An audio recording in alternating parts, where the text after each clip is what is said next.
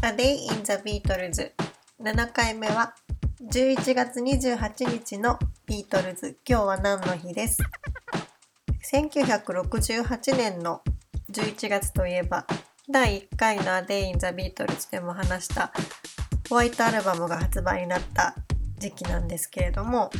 もうこの時期ビートルズのメンバーは結構バラバラになって分裂状態になっていた時期なんですけれどもジョンはというと1968年の今日11月28日大麻所持の罪を認めて罰金を支払っていたそうです。この年の11月のジョンは結構ボロボロな感じでジョンとシンシアは11月8日に離婚が成立して11月21日には陽子が流産したりとプライベートでは結構大変な月だったみたいです。ビートルズのいいニュースはというと同じく1968年の11月28日付のイギリスの週刊音楽雑誌ニューミュージカルエクスプレスで